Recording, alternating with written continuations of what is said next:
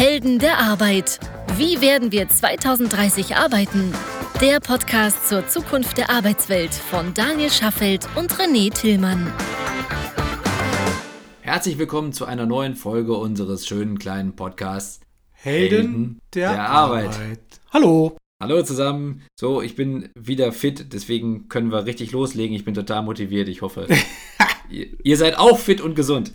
Ja, das hoffen wir für uns, für euch, für alle überhaupt da draußen. Seid gesund, genießt nochmal die schöne Wetterwoche. Danach wird es, glaube ich, wieder ein bisschen kühler. Jetzt muss man dazu sagen, wir zeichnen ein bisschen früher auf, als ihr uns hört. Deswegen, wenn ihr uns hört, glaube ich, ist das Wetter tatsächlich sogar schon wieder etwas schlechter. Wir haben heute tatsächlich Montag, also wir zeichnen heute mal ein bisschen früher auf, deswegen wir haben die schöne Wetterwoche noch vor uns. Wenn ihr uns hört, kann es sein, dass es schon wieder ein bisschen schlechter wird. Stimmt. Ah. So, mein Lieber, wir haben ein heißes Thema. Und zwar? äh, Kündigungsschutz. Genau.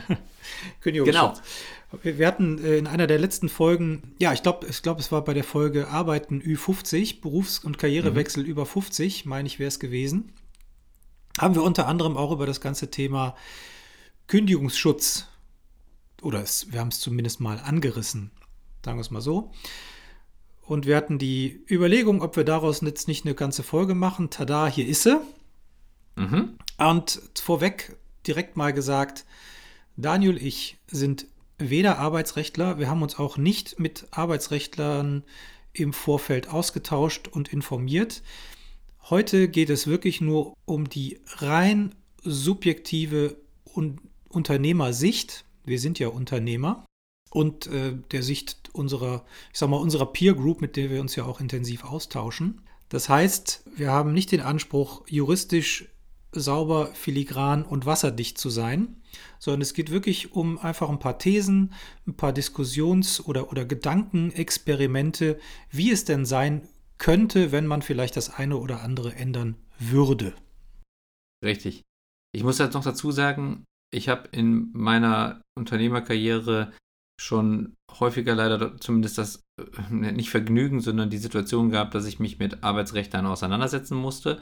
In der Regel deshalb, weil es Situationen in den Unternehmen gegeben hat, die ich verantwortet habe, in denen dann eine Trennung von einzelnen Personen notwendig war, aus unterschiedlichen Gründen, aus unternehmerischen Gründen, aus, aus anderen Gründen. Und weil das Kündigungsgesetz oder das Kündigungsschutzgesetz in Deutschland eben auch sehr schwierig ist und sehr komplex ist, ist das fast nicht ohne Unterstützung von Anwälten möglich. Dementsprechend habe ich da ein paar Erfahrungen sammeln dürfen, die ich jetzt auch noch mit einbringen kann. Aber die sind natürlich sehr selektiv und repräsentieren jetzt überhaupt nicht die Standardsituation in vielen anderen Unternehmen. Aber zumindest können wir mal versuchen, da ein paar Fragen zu beleuchten. Und die erste These, die du damals ja in diesem Ü50-Podcast aufgeworfen hast in der Folge, war ja, dass wenn wir in Deutschland ein weniger restriktives Arbeitsschutzgesetz oder Kündigungsschutzgesetz hätten, dass dann auch häufiger ältere Menschen eingestellt würden. Das passiert aber jetzt nicht, weil dieses Gesetz so stark den Arbeitnehmer schützt, dass ich als Unternehmer, also oder als Recruiting-Abteilung, die Angst haben muss, dass ich mich für diese Person nicht entscheiden kann, weil ich sie danach im Zweifelsfall nicht mehr kündigen kann, so hart es jetzt klingt, aber wenn, wenn ich jetzt wirklich eine Fehlentscheidung getroffen habe, dass ich diese dann nicht mehr korrigieren kann im Vergleich zu jüngeren Mitarbeitern. Das war die These. Ja, genau. Ich glaube, wir sollten vorweg schicken, oder ich schicke jetzt einfach mal ganz subjektiv vorweg, ich habe überhaupt nichts gegen Kündigungsschutz. Ich habe überhaupt nichts dagegen, ja, Mitarbeiterinnen ja vor durchaus vielen Unternehmungen oder äh, äh, Managern zu schützen oder vor Branchen, die bekannt dafür sind, vielleicht nicht ganz so menschlich mit den Menschen umzugehen. Äh, da muss man schon mal ein bisschen genauer reinschauen. Also nicht prinzipiell, ich bin nicht prinzipiell gegen Kündigungsschutz, überhaupt gar kein bisschen. Aber ich glaube, es sollte flexiblere Regelungen geben. Das muss nicht pauschal sein, das kann auch ähm, temporär oder pointiert oder wie auch immer sein. Aber äh, ich bin sehr dafür. So, und jetzt greifen wir mal diese, diese These auf. Ich denke jetzt nur mal laut. Fangen wir mal bei der Probezeit an. du könntest dich ja eigentlich hinstellen und sagen, ja, wieso? Du hast doch sechs Monate Probezeit. So, in den sechs Monaten kannst du innerhalb von 14 Tagen ohne Grund kündigen. Das muss doch reichen. Mhm. Und da sage ich, ich habe jetzt schon mehrere Male erlebt, wo die sechs Monate leider überhaupt nicht gereicht haben. Da hätte ich gern nochmal drei oder sechs Monate nochmal hinten dran gehangen. Warum? Weil da vielleicht eine Person ist, mit der man arbeitet, die vielleicht ein bisschen introvertierter ist, mhm. die ein Stück weit länger braucht, um ins Thema reinzukommen, wo man aber glaubt, ah, die könnte eigentlich Potenzial haben, die braucht aber noch ein bisschen Zeit, die braucht noch ein bisschen Rückenwind. Das kann man in drei, sechs Monaten mehr plus die, die üblichen sechs Monate Probezeit vielleicht herausfinden. Oder man ist auf gutem Weg, aber ist sich noch nicht ganz sicher. Aber die Probezeit zu verlängern, keine Chance. Das stimmt. Oder kaum. Da muss ich jetzt auch sagen, Chance. so richtig und also aus, aus Arbeitgebersicht kann ich das total nachvollziehen, was du sagst. Aus Arbeitnehmersicht muss ich auch sagen, also es ist ja eh schon sechs Monate un, in der Ungewissheit zu leben, ja. dass du innerhalb von 14 Tagen freigestellt werden kannst und quasi keinen Job mehr hast, ist ja auch ein hohes Risiko. Dementsprechend ist das auch mit sicherlich ein Grund, warum ich, wenn ich mich in einem sicheren Arbeitsverhältnis befinde, auch überlegen würde, überhaupt zu wechseln. Dementsprechend wäre es natürlich nochmal härter, wenn sich diese Probezeit nochmal um drei oder sechs Monate verlängert, so wie du sagst. Aber wir könnten immer überlegen, so, warum brauche ich die Probezeit? Ja, warte, dann, dann ergänze ich nochmal kurz einen Satz, sorry, ja? dass ich ins Wort falle. Aber okay. dann, dann sage ich doch als Unternehmer, wenn ich mir unsicher bin, ob diese Person ja. das schafft ja. und uns nachhaltig unterstützen kann, dann ziehe ich doch die Reißleine. Genau, das kann sein. So, und dann ist, dann ist nach spätestens fünf, fünfeinhalb Monaten Feierabend und man hängt wieder am Fliegenfänger. Das ist doch für beide Richtig. Seiten auch blöde. Das stimmt. So, und das Problem dahinter ist ja dann eigentlich weniger die Probezeit, beziehungsweise das Instrument der Probezeit, sondern dass es quasi kein Zwischending gibt. Also die Probezeit ist sicherlich auch für aus, aus Arbeitnehmersicht ja auch hart, weil eben, wie gesagt, ich kann innerhalb von zwei Wochen meinen Job verlieren und stehe im Zweifelsfall ohne da und habe dann auch relativ wenig Chancen, sofort einen Anschlussjob zu finden, weil 14 Tage ist ja keine Zeit, um wirklich einen guten neuen Job zu finden. Heißt also, Probezeit ist eine hohe Unsicherheitsphase, aber danach gibt es quasi keine besonderen Regelungen mehr, um von beiden Seiten auch die Reißleine einfacher ziehen zu können. Beziehungsweise muss man ja eh sagen, also aus Arbeitnehmersicht ist es immer deutlich leichter zu kündigen, weil ich in der Arbeitnehmerposition eben halt einfach eine Kündigung aussprechen kann und ich muss keine Begründung angeben und der Arbeitgeber kann die Kündigung quasi nicht verweigern. Dementsprechend ist das relativ einfach, während es andersrum so ist, dass ich als Arbeitgeber, als Unternehmen ja eine Kündigung aussprechen kann und der Arbeitnehmer dann halt eben vor das Arbeitsgericht ziehen kann und ich als Arbeitgeber dann begründen muss, warum die Kündigung in diesem Fall angemessen war. Das heißt also, hier gibt es eigentlich eine, ein Ungleichgewicht in der Argumentationskette, denn auf der einen Seite muss gar nicht argumentiert werden und auf der anderen Seite muss ab dem sechsten Monat argumentiert werden und zwar auch sehr detailliert. Und da fehlt dann eigentlich so eine Art Zwischeninstrument. Vielleicht für eine Übergangsphase nochmal von einem halben Jahr oder von einem Jahr, wo man dann sagt, vielleicht ist dann nicht mehr eine Probezeit angebracht, sondern man hätte vielleicht eine normale Kündigungsfrist so wie sie halt gesetzlich definiert ist. Die ist ja auch zu Anfang noch relativ kurz. Mhm, Ein Monat, dann zwei Monate. Genau. Genau, und dann mit, mit, mit zunehmender Betriebszugehörigkeit steigt das dann. Aber, dass man vielleicht zum Beispiel in der Phase dann sagen würde, der Gang zum Arbeitsgericht ist nicht so ohne weiteres möglich. Ja, ist, genau. Also man könnte natürlich auch hingehen und, und sich mit befristeten Verträgen aushelfen. Das ist ja eh eine, im Grunde muss man ja schon fast sagen, eine Unart geworden. Ja, leider. Auch wir arbeiten mit befristeten Verträgen zum Teil. Allerdings gehen wir natürlich hin und wandeln die irgendwann in unbefristete Verträge um. So wie es, so wie es eben Usus ist. Aber es gibt ja wirklich große Konzerne weltweit agieren, durchaus hochgradig profitabel, deren Politik es ja auch ist, nur noch befristete Verträge auszugeben. Ja. In bestimmten Funktionen, in bestimmten Segmenten, Alterssegmenten zum Beispiel. Ja, und das ist am Ende ja quasi dieses Instrument, was dann als Ersatz dafür genommen wird, dass der Kündigungsschutz in Deutschland so rigide ist und dementsprechend eine normale, unbefristete Position nach Ablauf der Probezeit kaum noch auf normalem Wege gekündigt werden kann. Ja. Beziehungsweise ich kann als Unternehmer dann zwar die Kündigung aussprechen, aber ich habe überhaupt keine Ahnung, wie lange mich diese Kündigung danach noch beschäftigt, weil ich dann irgendwelche Kündigungsschutzklagen bekomme zum Arbeitsgericht, muss dann eventuell später, Monate später, dann eine Wiedereinstellung vornehmen muss, weil der Arbeitgeber oder die Arbeit, äh, Entschuldigung, die Arbeitnehmerin oder der Arbeitnehmer Recht bekommt und ich dann diese Position eventuell schon neu besetzt habe oder freilassen musste und eine also überhaupt keine Planungssicherheit habe, was mich in den nächsten Monaten erwartet und dementsprechend diese Kündigung einfach ein hohes Risiko für mich darstellt aus unternehmerischer Sicht, weil ich einfach nicht sicher sagen kann, was passiert. Und da ist dann halt eben diese Befristung ein Ersatzinstrument, was jetzt dann auch noch ein Stück weit missbraucht wird, so wie du es beschrieben hast, weil es eigentlich dafür ja nicht gedacht ist.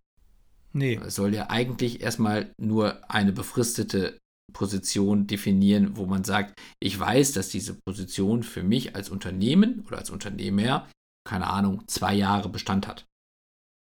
So, und deswegen schreibe ich das jetzt so aus.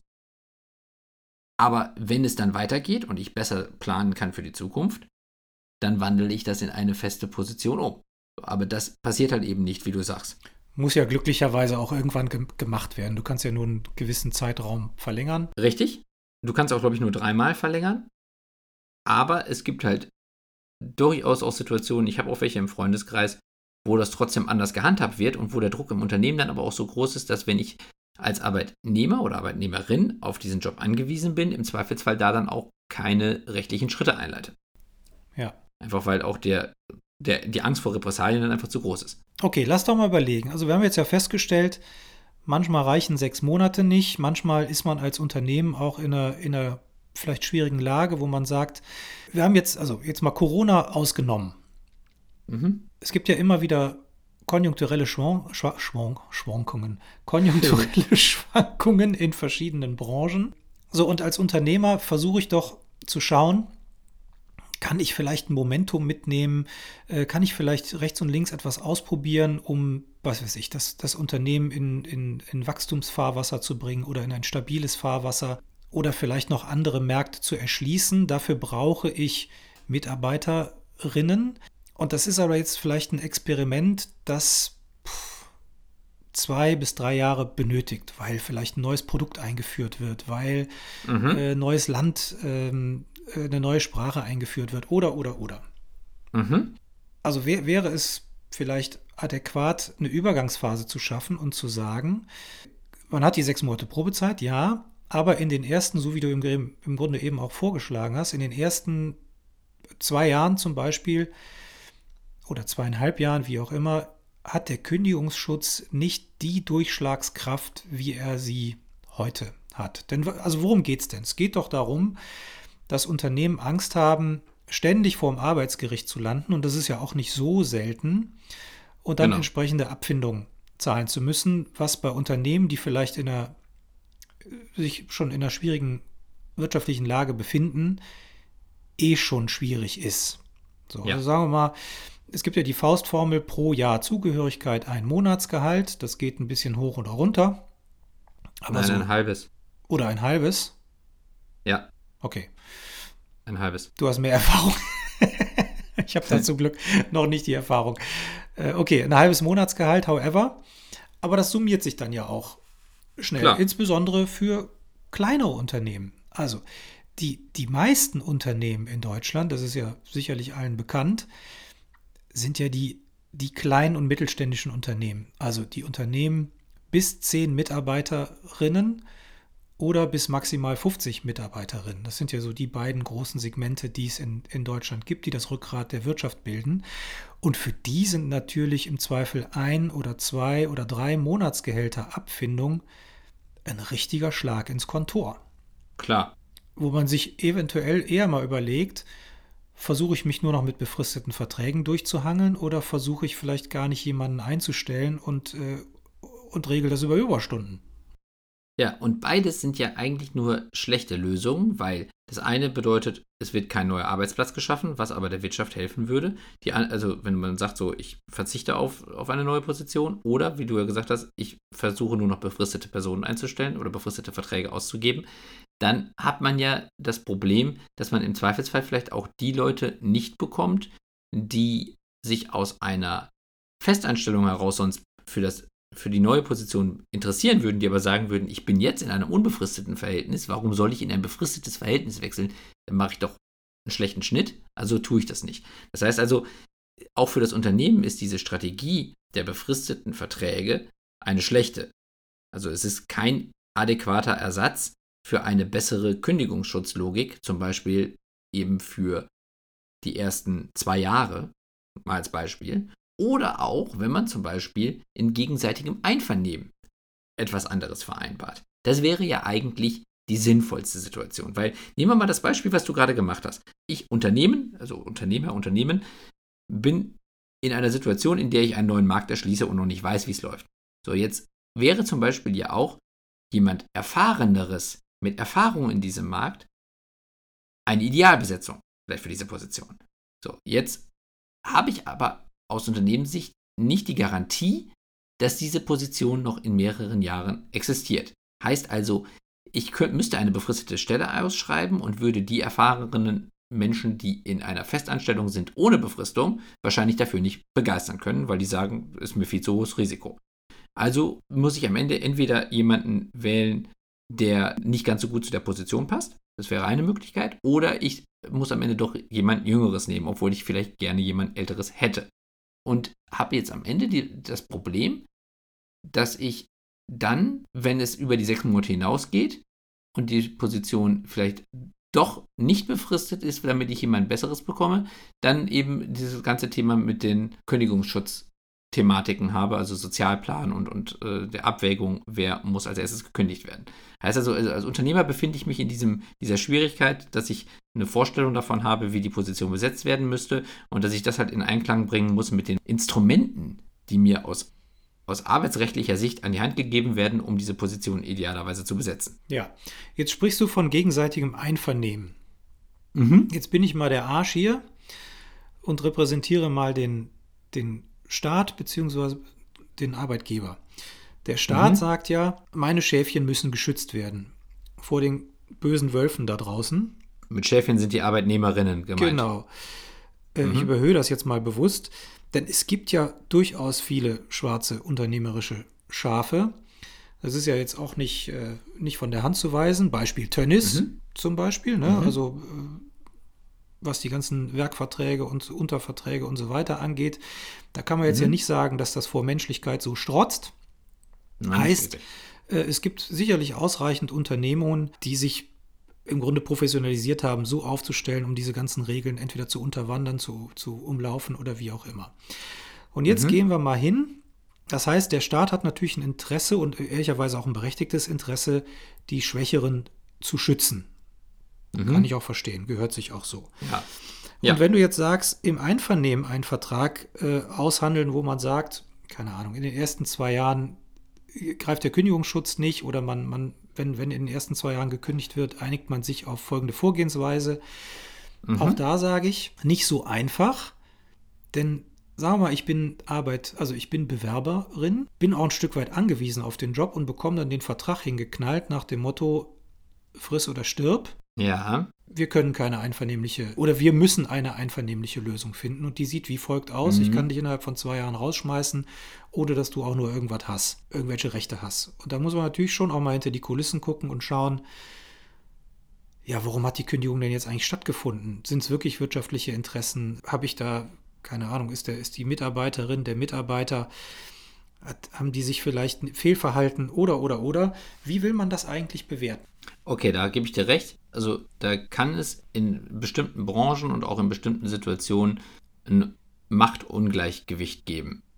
Also das, was ich jetzt gerade beschrieben habe, setzt voraus, dass wir in einem Markt uns bewegen, in dem beide Seiten gleichermaßen Interesse daran haben, dass das funktioniert mhm. und auch einigermaßen fair damit miteinander umgehen wollen. Natürlich, wenn du zum Beispiel jetzt die, die Fleischindustrie als, als Beispiel nimmst, dann mag es da eher eine, eine standardisierte Missbrauchssituation geben, dass eben bestimmte Arbeitsverhältnisse ausgenutzt werden, um eben wirtschaftlichen Vorteil daraus zu ziehen. Eine standardisierte Missbrauchssituation. Liebe Zuhörerinnen und Zuhörer, könnt ihr euch das bitte mal auf der Zunge zergehen lassen, denn das ist äh, durchaus die Wahrheit.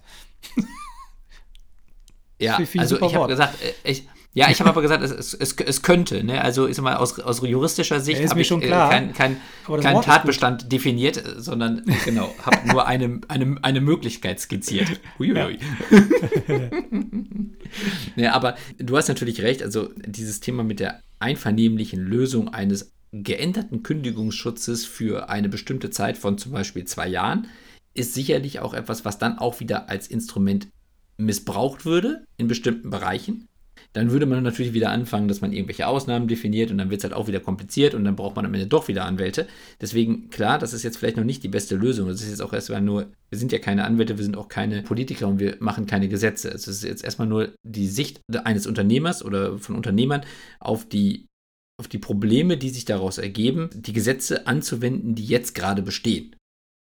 So, und das, was daraus resultiert für den Arbeitsmarkt, nämlich, dass ich im Zweifelsfall nicht so frei agieren kann aus Unternehmenssicht in der Besetzung von Positionen und dass ich dadurch vielleicht auch volkswirtschaftlichen Schaden produziere, indem ich Positionen nicht so besetzen kann oder zum Beispiel mich vielleicht gegen ältere Menschen entscheide. Und das ist ja das Thema. Genau, also, also es gibt da bestimmt Lösungen, wenn man da mal tiefer reinschaut. Bestimmt. Man könnte es aber ja vielleicht auch an Parameter koppeln, wie Menschen, die über einem gewissen Alter eingestellt werden, genießen einen etwas geringeren Kündigungsschutz, damit einfach die Chance besteht, dass sie eingestellt werden. Das ist jetzt interessant, weil es ist ja, es ist genau das Gegenteil von dem, was ja gerade passiert, weil mit zunehmendem Alter wird man ja eher mehr geschützt. Äh, äh, genau.